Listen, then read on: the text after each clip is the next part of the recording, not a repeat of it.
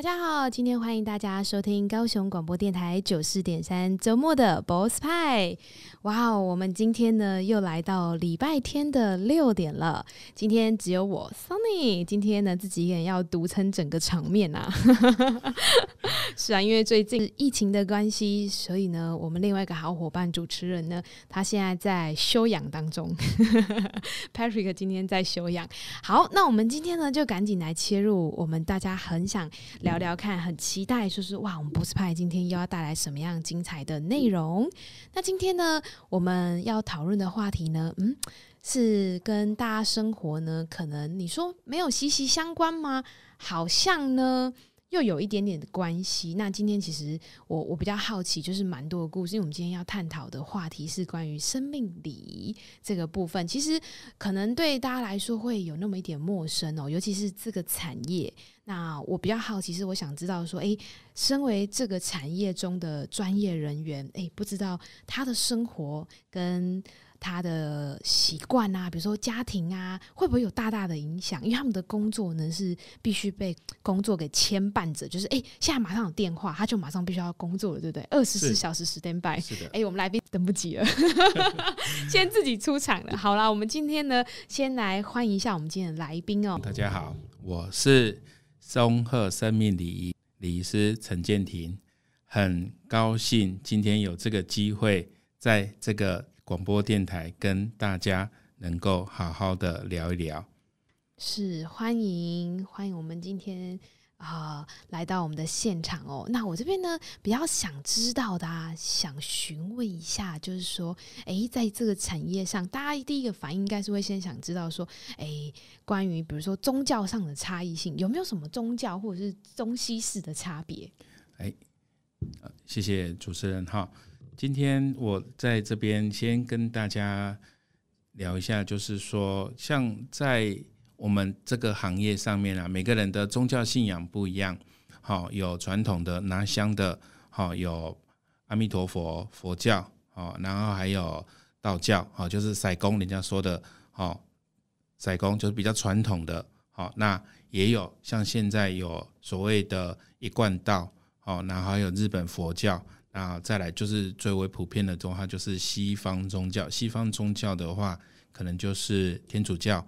跟基督教。好，这两个部分的话，其实就是我们目前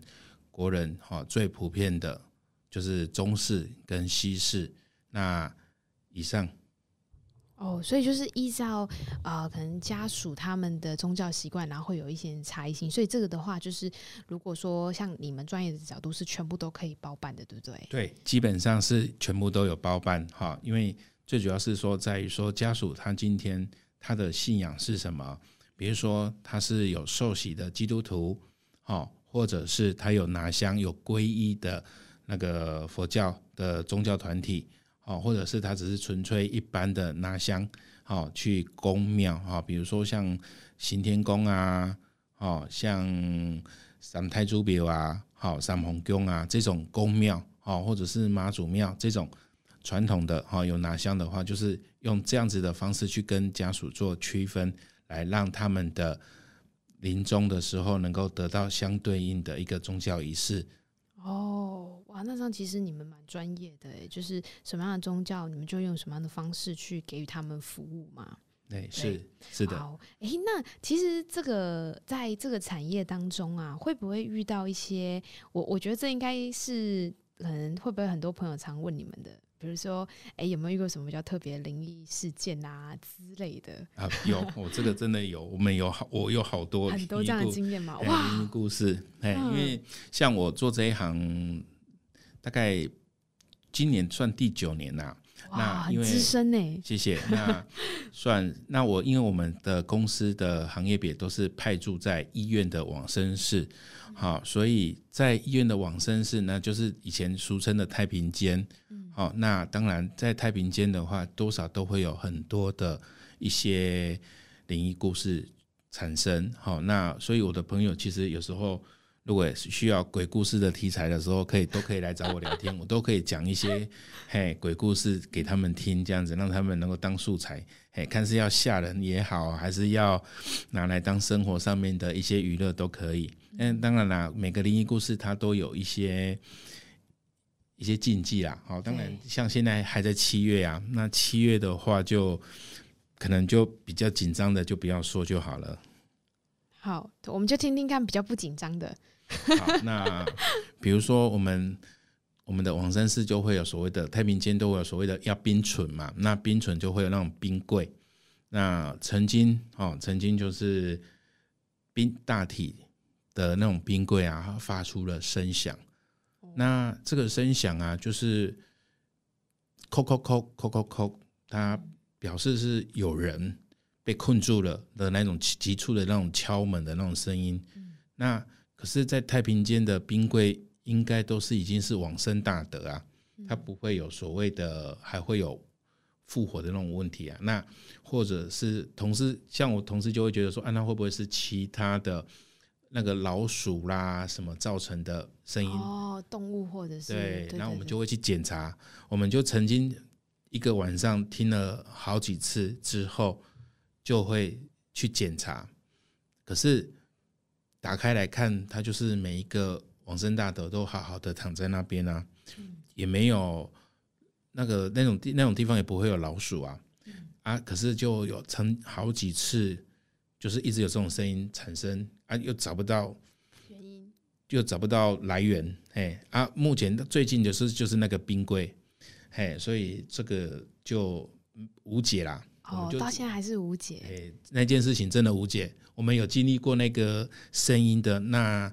那个晚上的值班人员，到目前都找不到任何答案。哇，哇哦，所以已经证实说不会是老鼠之类的，对，确定不会是老鼠，不会有。对，那因为那那个时间点就是只有兵往生大德啊。哦，哎呀，那你往生大德，可是往生大德是经是医院都已经确定过，就是已经是。没有了呼吸、心跳，什么都停止的。可是它就是有传出那种声音，所以有时候很难说。哎、嗯，或者是会不会是机器故障之类的？有有可能，也是有可能的。对，可是机器故障的声音跟敲门的那种叩叩叩的是不一样的，哎，是不会一样的啦。所以就像这个也是一种啊。嗯。然后我还有遇过一个。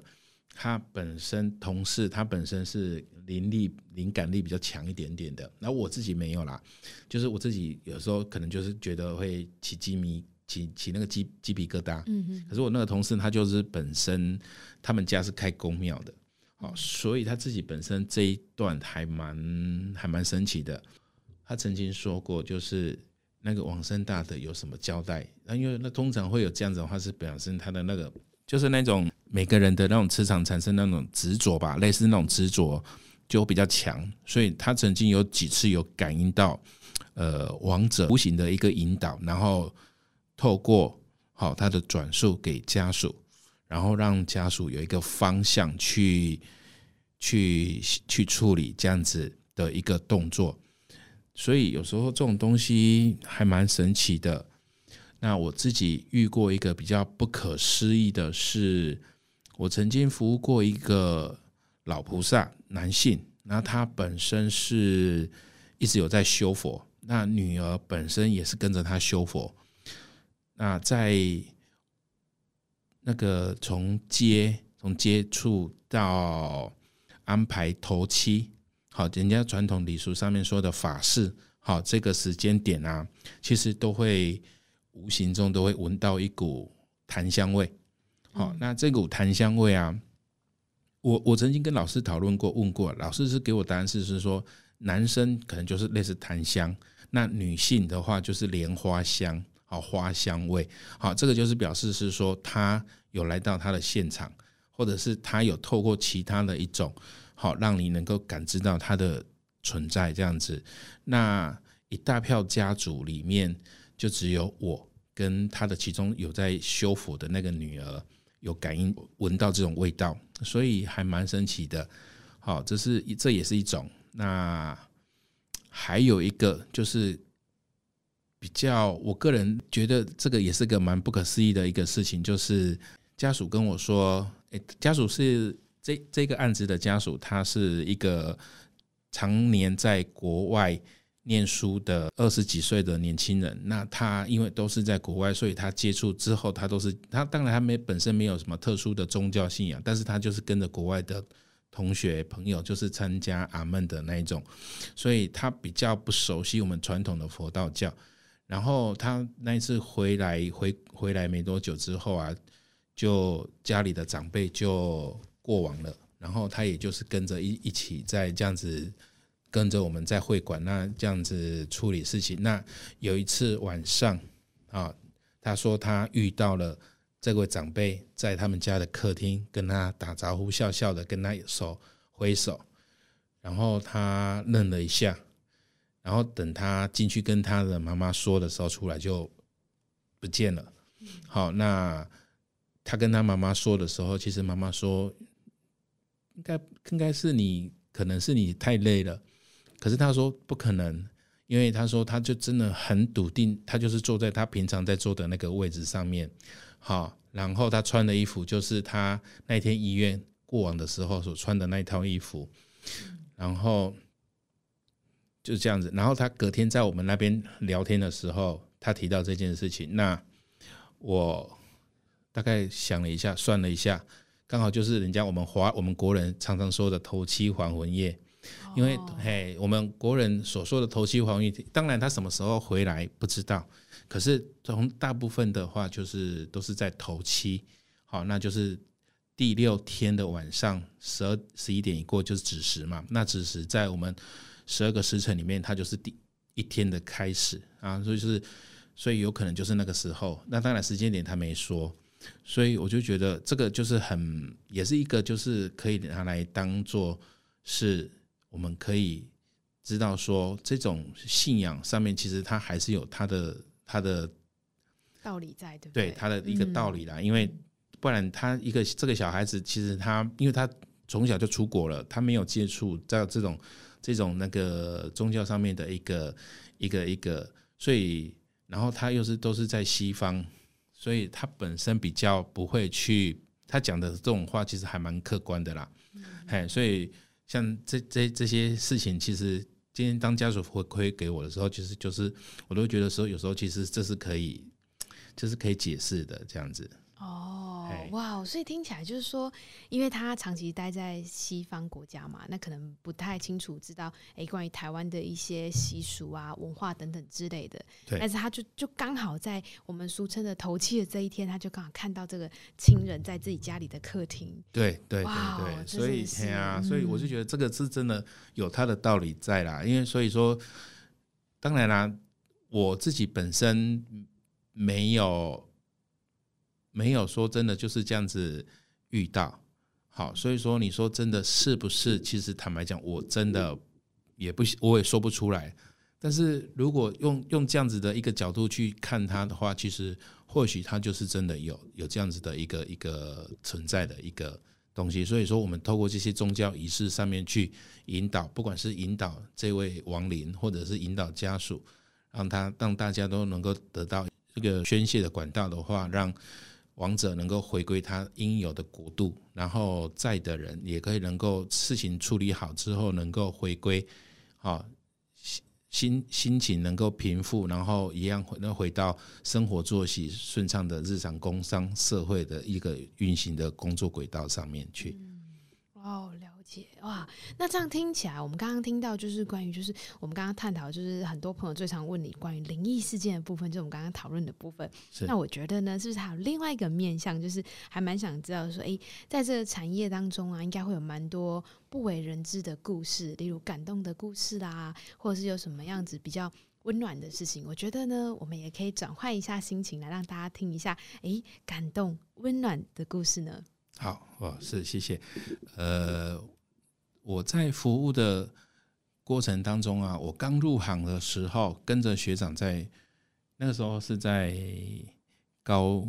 高在高一。好，那我觉得学长给我一个很好的一个典范，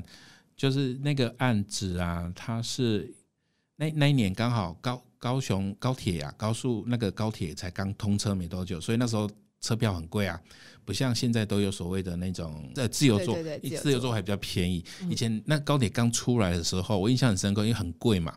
然后那个故事是一个，因为现现在都是大家年轻人都是会往那个台北、台中往北部去工作发展。那我这个故事的主角啊，他老人家就是。因为小孩常年都在台北，好，然后工作，那老人家嘛就是在高雄，那想说以前都是以前都是坐车、坐火车、开车，所以时间上面真的很久。那高铁通车之后啊，年轻那个小孩子也想说，就带着好小孩子这样子坐高铁回来啊，看看老人家。那老人家其实老人家都想孙嘛。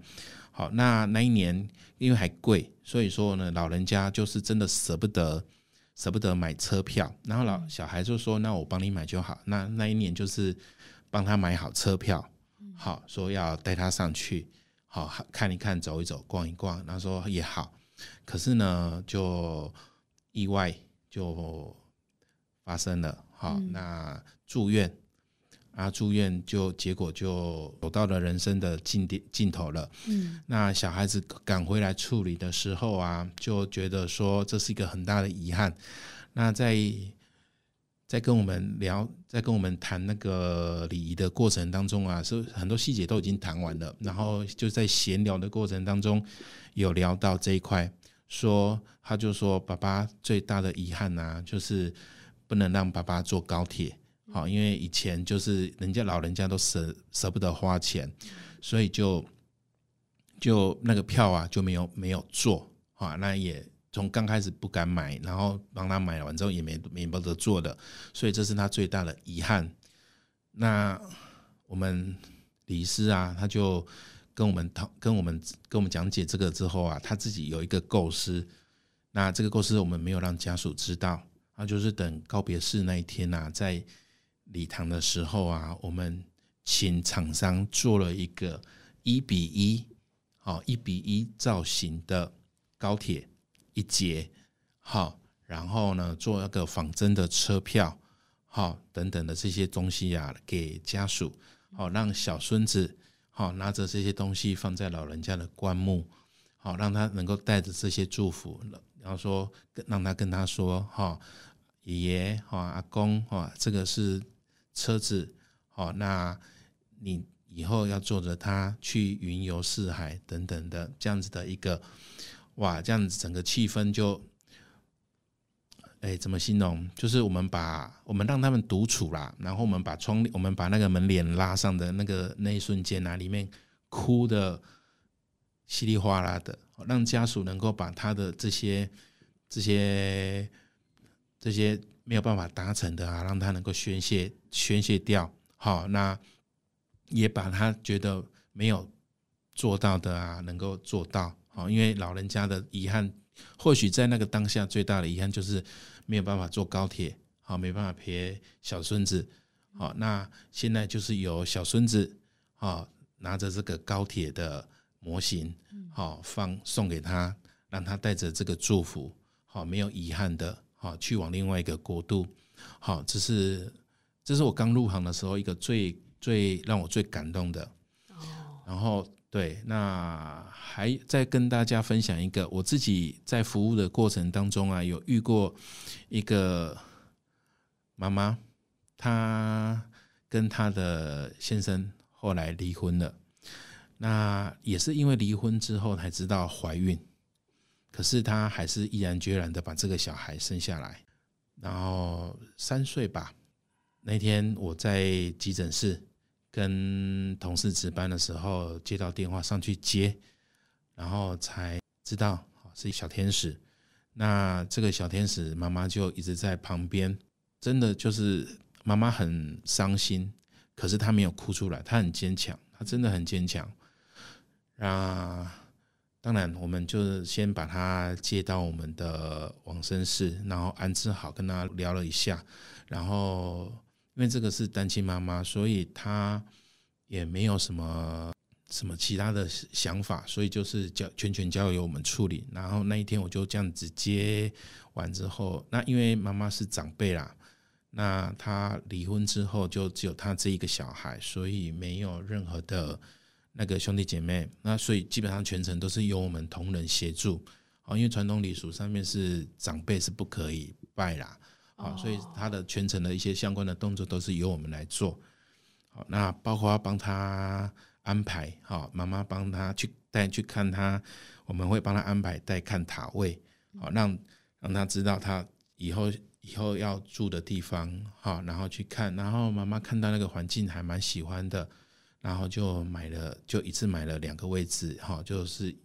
这个就是有点像人家说的夫妻位啦，那只不过他们就是以后妈妈就是以后百年之后，就是也要跟他在他跟的小孩在一起这样子，然后我。对于这个妈妈的最大的印象就是，其实她这段时间是真的都很很坚强。她，我我我助理那时候有跟我说，他曾经看过她私底下有在哭。可是当我们跟其他的在讨论事情啊，或者是那个处理那个时候都没有，她真的都很坚强，看得出来她眼泪都在眼眶上面啦。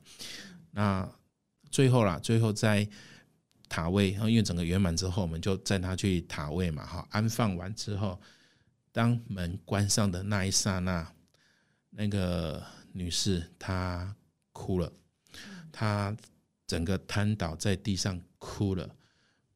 应该有应该有半个钟头吧，哎，那我就请助理去安慰他，然后扶着他到椅子上面坐一下，这样子，然后。哭完之后，整个心情宣泄完之后，他才跟我们上回那个再回到车上，然后稍微聊了一下，我才知道说，这个小孩他坚持要生下来，是因为他那是他觉得那是他唯一可以一个，因为他跟他前夫离婚之后才发现有这个小孩的，那他就是坚想要把小孩生下来，可是。就是这么的巧，后来在检查的时候发发现说，医生其实有跟他说过，说他有一些遗传性的疾病，可是他还是决定把他生下来。好，所以他就也很辛苦，也很坚强的带着这个小孩，然后到他两岁多，他说他最最，他说他最深刻的就是一岁多两岁的时候啊，就常常半夜。因为通常小孩一岁一多就会很稳定的，可是他这个小孩就是常常就是有时候就会莫名的发烧，好，然后就等于常还会很常态性的往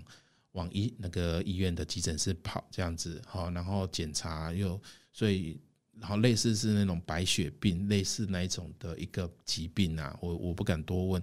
好，那他家也很辛苦。那当他三岁多确定之后，很快就。结束了，所以他也很有有有心理准备，可是他也很坚强的把事情都把它处理好。所以这个这个这样子的这个女生，她给我的一个观观那个感觉就是她很坚强，因为为母则强。其实有时候我或许是做了这一行之后才知道，其实有一些讲法，真的就是在在这些家属身上可以完全得到体现呐。哦，像为母则强这件事情，我是觉得真的是我们当有小孩之后才能了解到那种。那种当妈妈的伟大，对对对对对对，身体的病痛啊什么等等的，那而且当事情发生的时候，他就一个一个人独自面对他，我们只是站在辅助的立场，好，然后他这样独自的面对他，他把他处理好，所以我就觉得他真的一个很辛苦啦，但是真的也很伟大。然后等他把他处理完之后，他就可以再重新开始他的。重新，他可以回到他的一个工作上面，或者是他的生活上面去，这样子，其实我是觉得对他才是最好的这样子。好，这个是我也是印象很深刻，然后刚刚开始，刚自己可以独立做一个服务案件的礼仪师的时候的一个案例啦。还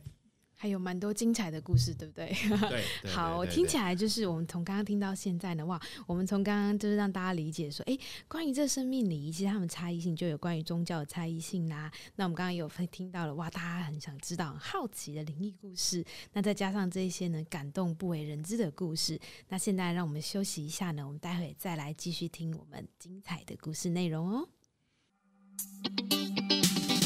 仰望未来的隐隐期盼，将希望的声音打开。我不孤单，因为有你陪伴。只要收听高雄广播电台 FM 九四三。好，在我们休息回来啦，大家有没有非常的期待刚刚听的精彩故事？当然呢，还没有结束，感动不为人知的故事呢，我们现在开始喽。谢谢哈，就我再分享一个，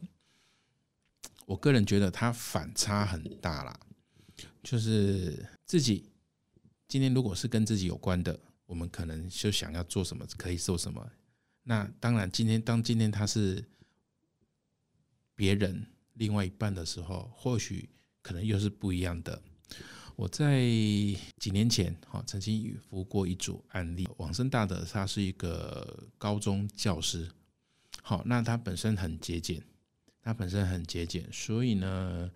其实他们的观念就是都是节俭呐。所以当今天他事情发生的时候，那他他的小孩因为在外地。好，他有一个儿子，一个女儿。那儿子在台北，那女儿在国外。好，要要第三天、第四天才赶得回来，要包因为要签证啊什么的。好，那儿子呢本身比较没什么主见呐，所以基本上都是就是长辈说怎么说就可以了。好，那这一位这位往生大德的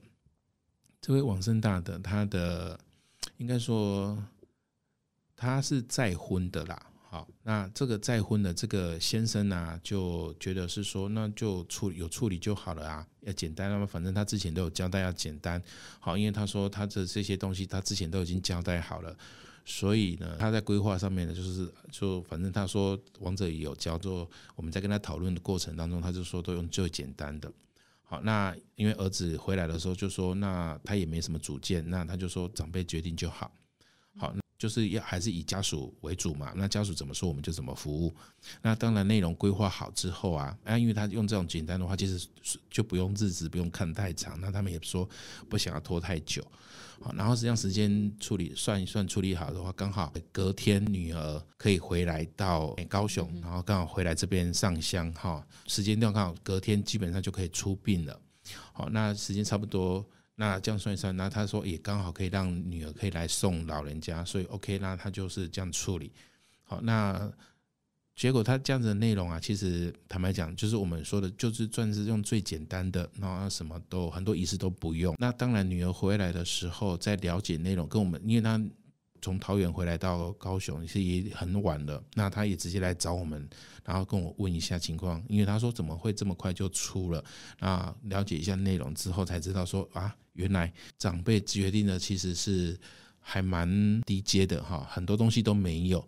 那他就觉得很落寞。那他就问我说，能不能做什么补救啊？有什么重可以做？那说因为时间点是真的有点赶了啦。好，因为很多东西你包括礼厅啊什么的布置什么的，那个你前一天其实很难，很坦白讲很难找到厂商协助处理这一块，所以很多东西我们就当然可以加就帮他加了，包括隔天出的时候哈，就是时间往后挪一点点。然后用简易布置，好，就是用帮他放一点花，好，因为他说老人家喜欢什么花，哈，然后呢，乐师来演奏他比较喜欢的一些音乐，好，这样子，然后隔天整个处理好之后，来家属来我们公司付钱嘛，那在跟他的长辈聊那个聊的过程当中，跟这这两个儿子女儿说，那反正他也留了很多钱啊，那是不是？他的部分可以想要这个，比如说像他的罐玉，就是像他这个妈妈的罐子是人家说的那种石头啦，好，就是青斗石、黑花岗这种石头，好，然后他自己的呢是挑那种很高阶、很高档的那种青玉呀，好，那种规格，好，因为那种防潮性啊什么的都很好，好，所以落差就很大，好，所以然后呢就说啊，他也想要这个，也想要那个，好，那。我就我个人就觉得，嗯，那为什么办这他的这一位另外这一个一半的时候，为什么就这个也不用，那个也不用，什么之类的？哎，我就觉得这个差距蛮大的。哦，赶回来的那个女儿啊，也只讲了一句话啦，哎，他我们大家听了说，其实这也是对的啦。她只讲了一句，就是说你放心，我妈妈的规格是怎么样，以后你的规格就是怎么样，哎，就真的是这样子，哎，因为其实我觉得是说。当然啦，这是最后一层啊。那这最后一层到底是需要到多么的风光？好，因人而异啊。对，因为每个每个人的做法不一样，每个人的家庭环境不一样，然后想法不一样。啊，有些是坦白讲，我做那么久，其实有时候其实真的是很多人，其实他是场面，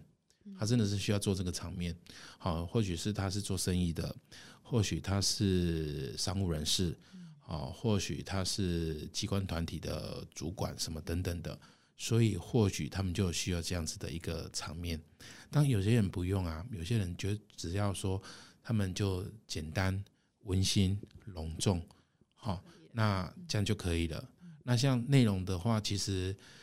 最后一最后一个的内容跟里面的过程，比如说像有有些家属，他们就着重在这种法事，好，因为他们觉得。呃，人死了之后，灵魂一定要得到救赎，嗯，好，要得到一个它相对应的。像我想主持人应该有，或者是听众应该都有看过一个韩国电影叫做《与神同行》啊。那《与神同行》那个其实它有八成是跟我们的这种宗教仪式其实是有有相关的，有 match 的。其实它真的是有 match 的哦，真的真的，因为它就真的是佛经载的。佛经典典文典籍里面载的一些内容其实是一样的，像他《与神同行》里面说的，好，那个主角他要一关一关一关的去去做一个动作，好，那他在他旁边的那个辩护律师，那个辩护的使者，其实就有点像是我们的宗教人员，好，带着我们的亡灵，好，一关一关一关的，不管是。我们八殿阎罗啦、秦广王啦、楚轮王啦、转轮王啊等等的这些这些统称哈，我们的十殿十殿阎罗这样子，每一殿每一殿的这样子的过程当中啊，其实是跟那个故事跟那跟的宗教电跟那个电影与神同行是一样的。对对，真的真的，所以我们我们像我说，我都会，如果今天有比较年轻的啦，有比较年轻的家属问我们这一方面的时候，我就问他说：“你有没有看过《与神同行》？”他说：“有啊，有看过。”那就是、是一样的，我就跟他说这是一样的，真的。哇、wow，所以说，其实，在你们专业的角度在看这个电影，应该是会用非常专业的角度在看每一个细节。我觉得，就除了我们在看明星之外啦，他的故事，他的故事结构性，其实真的就是我们传统的宗教上面的一个一个过程都，都有就对，对对对对对对。所以，像其实如果今天有家属问我说，那这样子他到底能不能够得到？如果说，哎，好，那你信不信？我不知道。那你你觉得《与神同行》这部电影，你觉得你是用用娱乐性质去看呢，还是你就是真的把它当成是一个有这样子的一个神的一个？他说都都可以都可以参考一下。我说你可以参考一下这样子的一个故事，因为他就是跟我们华人，你看韩国，他是基本上他也是比较偏向于就是西方宗教。好，你看像他们的基督什么的都是都是还蛮蛮那个的，可是他们可以拍出。华人的这种引经据典的一个电影，可是它的它的故事性是跟我们这种宗教仪式是很媚曲的，所以其实它还是有一定的我们的华人故事，其实还是有一定它的典故在啦。这样子。了解。好哇，我们今天其实听了蛮多的故事，那不管是灵异故事，还是感动的故事，还是差异性非常大的故事，其实都是蛮精彩的故事。嗯、那在这边呢，我比较好奇的哈，想要了解一下，说，哎，怎么会想要踏入这个产业呢？是不是从小就立志想做这种产业，或者是说，哎，是不是因为什么样的故事或因缘机会下，让你就踏入了这个产业？我没有那么伟大啦，想做这行其实也其实是有一点点呃因缘呐，因为我以前我以前是电脑 IT 工程人员，好，我在电子厂，好，我在电子厂工作，那当然啦，在电子厂，好，IC 半导体的话就是二十四小时嘛，那就觉得在生产线。好，就是看着机台，看着网络，看着伺服器，好，这样子 work。那没事的话，就是在办公室，那所以觉得是说，我不喜欢，我不喜欢这么这样子很很枯燥简单的一个工作啦。所以后来离开这一行之后，当然有些因缘啊，就离开之后，就是在自己在外面创业。那我我创业，其实我创业的第一份工作，其实我是选择做吃的。后来才知道说，喜欢吃跟做吃不一样吗？做吃的其实真的有落差，真的。我们当一个吃货，跟选择一个做吃的行业的时候，哦，真的落差好大哦。那个锅、那个成本、锅碗瓢盆啊，哈，什么什么食材啊，哦，那个真的。柴米油盐酱醋茶真的很很不容易，嘿，真的很做了才知道不容易啊！真的真的，所以让撑了几年之后啊，我就觉得是说，就真的想说要回，就就觉得是说，这这一行真的当没有当老板的命啊，真的 真的觉得是说做吃的其实真的很累很辛苦，所以那离开产业几年了，那也比较不要再重新回归。的话，其实有落差了啦，因为电子产业其实坦白讲，它几年啊，如果你没有跟上的话，其实它的更新速度还蛮快的。就像我们的手机，好，你看这样几年下来，已经已经 iPhone 要换好几代了，类似这样子啦，我类似这样子比方，所以说离开之后就没有选择回去。那，诶，一家老小也要吃饭啊。所以，哦、所以选择踏入了这个产业。所以我那个时候上网找，我找工作。其实我找工作那时候，我我用我用薪水。我坦白讲，我用薪水。那时候三师，好什么呃理那个律师、医师，嗯，好啊，还有等等的这些，好这个我们都沾不上边，因为我们不够专业，我们也不会啊，不爱读书啊，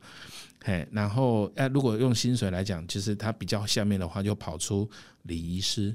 好，那对，所以。就毅然决然的投入这一行，不过其实也是那个时候，其实也是因为我想说，我有我有那种 IT 的背景啊，所以想说就骑驴找马啦，就想先做，然后等等等看有没有其他的那个产业，好啊，只是说做做着做着发现说，其实还蛮能够融入的，嘿，就这样子。几年，从从从骑驴找马，然后到几年，然后到也稳定，然后也也 OK，所以就。直到现在了，就投入这个产业到现在。对，是的，是的。哇哦，那所以说，其实这个产业啊，啊、呃，有没有什么样子的门槛？或者是说，哎，刚好呢，身边也有一些朋友，甚至我们听众朋友说，哎，刚好最近大家其实有人想转职，或者是说有年轻朋友想投入这种产业，就是想帮助更多的人嘛。那不知道这个产业要投入，有没有什么样的一个基本的啊、比如说专业啦、学历或技能等等的？哦。这个部分的话，其实还好啦，因为像现在大家普普遍都学历都很高了，所以这个学历基本上是比较没有什么影响了。那其实重点，其实我个人的话会认为是心态啦，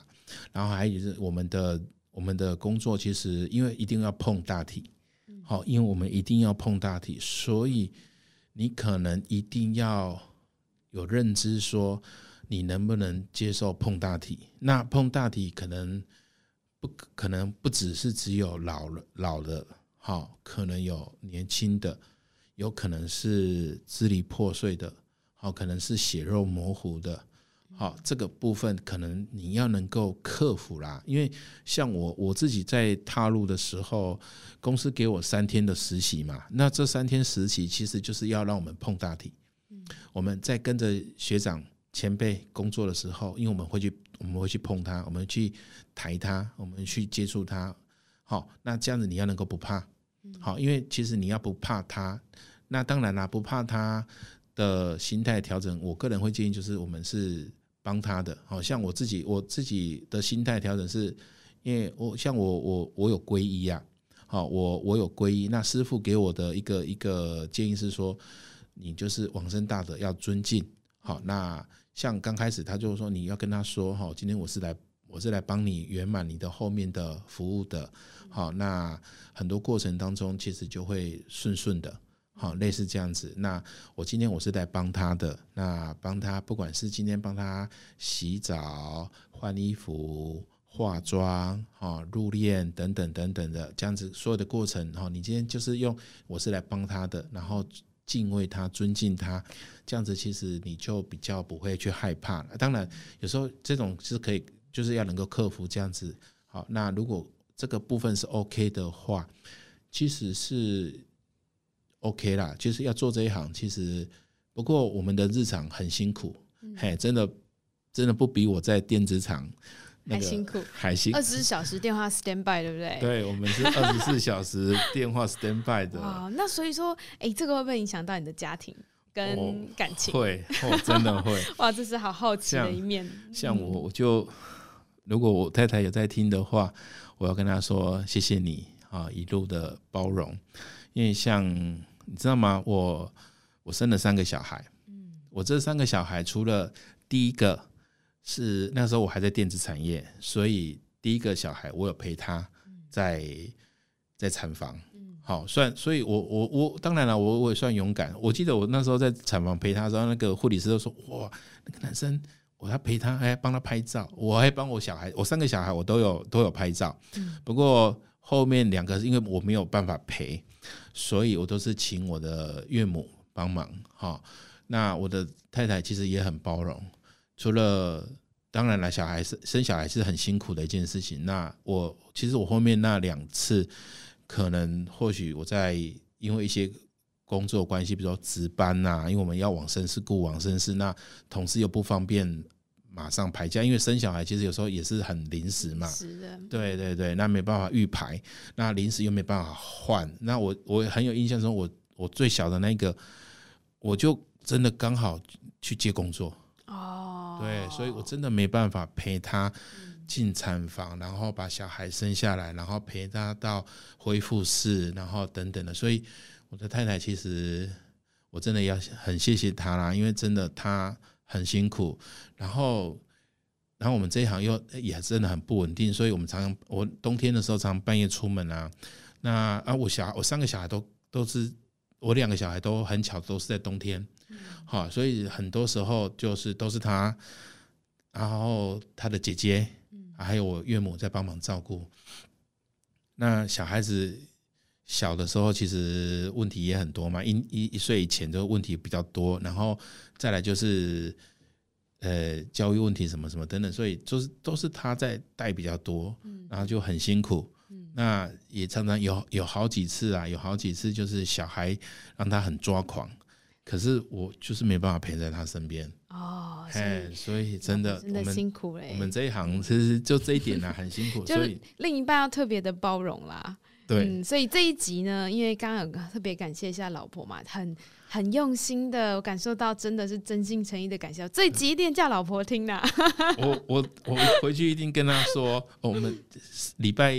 天的六点，哦，礼拜天六点，好好，好，一定要叫老婆听啊！谢谢，谢谢，谢谢。哇，所以我们今天其实呢，哇，听到蛮多就是关于这产业一些不为人知的一个故事嘛。那我觉得其实这是真的是蛮受人尊敬的一个产业，因为毕竟你们其实是要服务很多很多的面向，是可能大家一般人可能碰不着，或者是大家可能不知道怎么办。而且我觉得对于你们这个产业来说，有时候会是家属的一个呃心灵寄托嘞，因为他就拜托你们了，就把所有的东西都交给你们了耶。对不对？应该是大家当发现问题的时候，应该就是打给你们，然后就好，那我们就全心全意的就相信你们，交给你们。哇，我觉得你们的角色是非常重要的，真的，真的，这是真的。就是当然啦，有些家属他们信任，所以他们就会帮我们，就会全权教我们处理。嗯、那像这个，我可以再提一个，我一个我遇我当然我我遇过好几次，就是像我曾经服务过一件，嗯，好这一件的。可能他只是其中一个，其中的一个旁系的亲属而已，他可能不是直系的。可是，在我服务的过程当中啊，他有觉得说，不管是过程，不管是一些细节的东西等等的，他都觉得我可能，我觉得服务，他觉得我服务的不错。所以，当事情圆满之后啊，想说就回归正常了嘛，可能就有。几次好，我就是这样子接到半，可能是半夜啊，或者什么时候接到电话啊，我那个谁谁谁啊，陈先生，我那个谁谁在哪边啊？你能不能来接？我说嗯，好，我当然先接嘛。然后接完安置好，在聊的时候才知道啊，原来这是什么样的一个家属。好，他他也是跟我说，那我谁谁谁谁是让你服务的？那我觉得你服务的很好，好，那他会跟我说，因为他觉得他，因为在他那个他他他那个点，他可能只是一个旁系的亲属，他也不能发表太多意见，可是他觉得有些东西他要听进去，好，所以当他这次像像我那个案件，他他就是长孙，好，他就是那个他们那个家属的长孙。好，所以他就跟我说，然后他就请我协助，全权请我协助。好，那内容规划好之后，他就请，他就直接跟他们的，因为通常大家族都人多嘴杂啦。好，那他是长孙，他想说他就是长孙，那爸爸也全权交代他，所以原则上他就是他就是他出，哎，对对对，然后很多事情就是。长辈的压力啊什么的，就他来承担。那内容的部分，就是他跟我谈好的，就是照我们这样子走就好了。哎呀，所以我是觉得是说这个部分有，哎，所以其实有时候家属的信赖，其实有时候像我自己都会觉得说，今天家属能够对我们信赖，其实我也是要，我们也是要感谢，然后也要把事情做好。哎，类似这样子。哦，也应该看到你们这么啊、呃、用心的服务啦，有感受到，所以才会对你们就印象深刻嘛。当然，信任也会更高了。谢谢。哇哦，哎，那其实呢，今天我们刚好聊到关于生命礼仪这个话题嘛。那我觉得呢，这边刚好也有一点可以刚好可以跟你分享，就是说，哎，在这个相关的产业当中，因为其实我们上一集的节目，其实在我们节目尾声，其实有去带到一些关于现在政府的一些政策。是。那在政策上的话。其实我们上一集其实是带到关于就是呃遗产税的部分，哦、那这是现在我我觉得现在政府其实蛮贴心的，就是他在帮就是大家就是哎，如果说假设有遇到像这样的问题，那遗产税的部分，因为大家都很忙了嘛，忙急于就是处理比如说长辈啦，就是家人们的后事嘛，那其他就是尽量减轻民众们的工作量，所以在这个部分，其实上一集我们去提提到这个部分，我觉得这个资讯如果刚好也可以哎让你了。了解一下的话，哎，也许哦，你以后有更多的资讯可以提供给你的啊、呃、一些服务的客户，他们或者是说家属他们这样的部分。是啊，那这部分其实我们上一集去提到，就是说呢，现在就是政府在他们就是呃国税局在推广一个遗产税的申报税额试算，其实这个只要在 Google。